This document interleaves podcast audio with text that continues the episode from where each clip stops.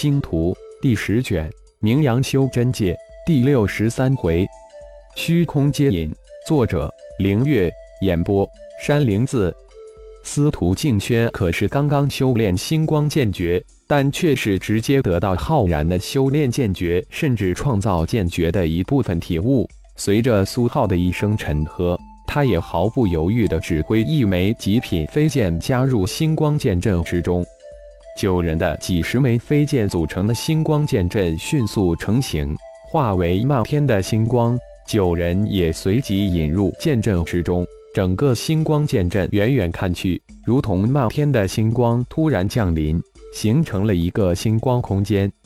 星光剑阵的初阶还无法形成一个阵法空间，但只从浩然领悟初中阶星光剑阵之后。自然而然形成了一个漫天星光的阵法空间，在剑阵的外面看，是一大团耀眼的星光云团；而身处剑阵之中，则如同处在漫天的星光的虚空之中。随着阵法演练，从无尽的虚空之中，无数的星光如浩日一般从虚空之中倾泻而下，与星光剑阵空间相接。困敌演练，苏浩没想到。星光剑阵刚刚成型后，竟然能与虚空接引。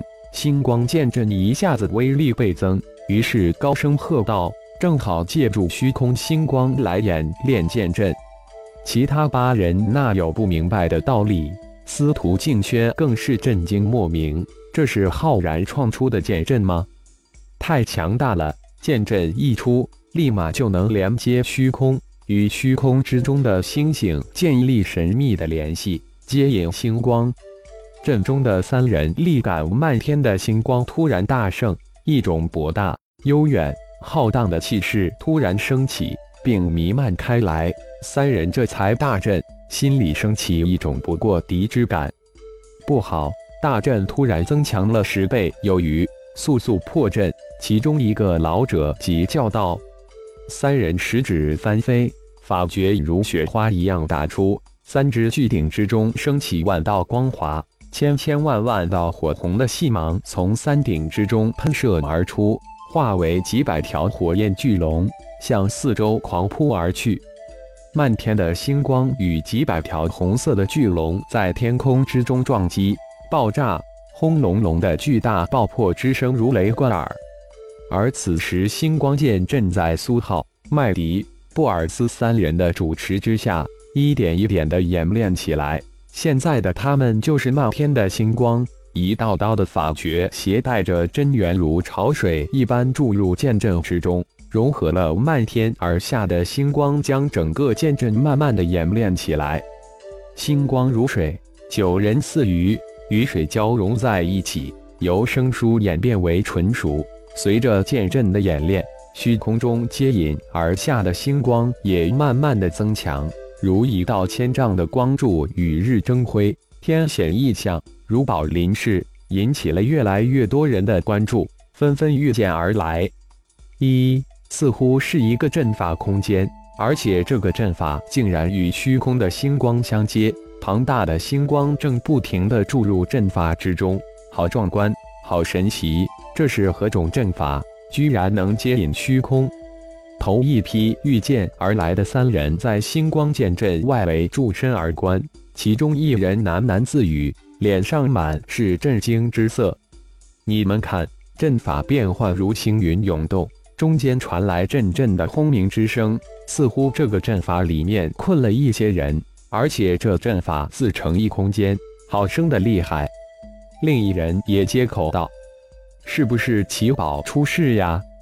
另一人突然道：“不到半个小时，星光剑阵外围虚空之中已经有二十多人驻足远观，一个个猜测纷纭，有几个还跃跃欲试。接引星光，淬炼肉体，感受到庞大的星光入阵。苏浩尝试着停止真元的输出，并且吸收一点阵法空间中的星光，没想到竟然成功了。”而且入体的星光被肉体全部吸收了。第二个尝试的自然是修为第二的麦迪，他是第一个响应之人。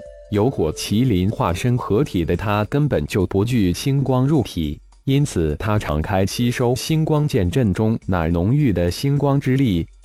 苏浩，这无疑是一个胆大妄为的想法。现在可是在遇阵困敌，不是平时的演练阵法，险中求富贵，越是危险，机会也越大。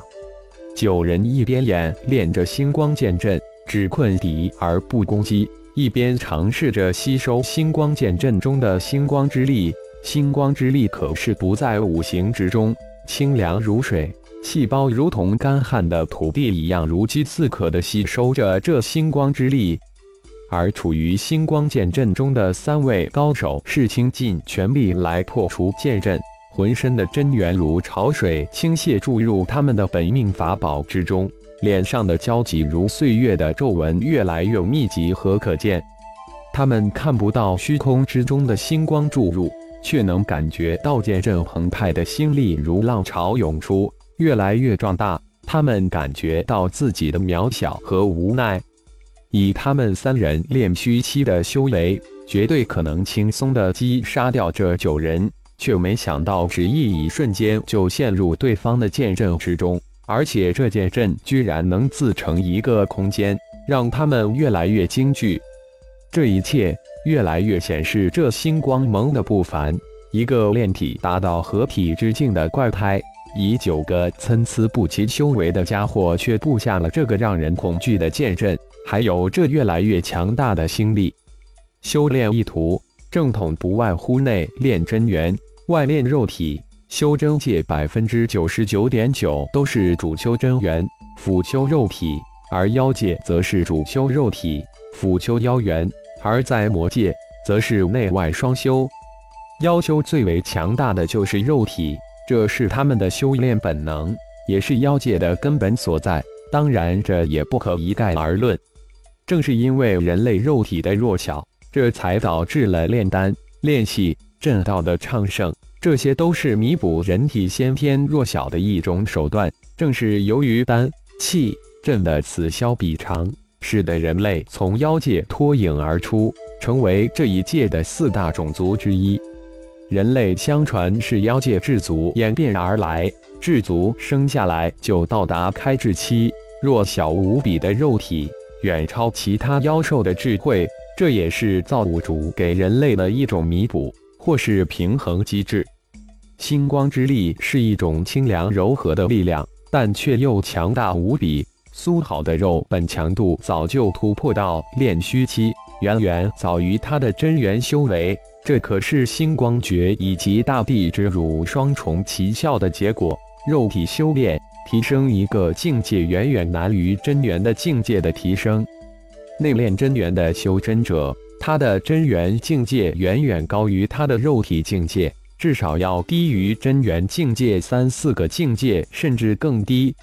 这也是为什么修为越高的修真者越是注重肉体的修炼。真元如船，肉体似水，只有拥有更多更深的水，才能承载更大的船，船才能到达大海的彼岸。否则，你的船永远搁浅在小河边。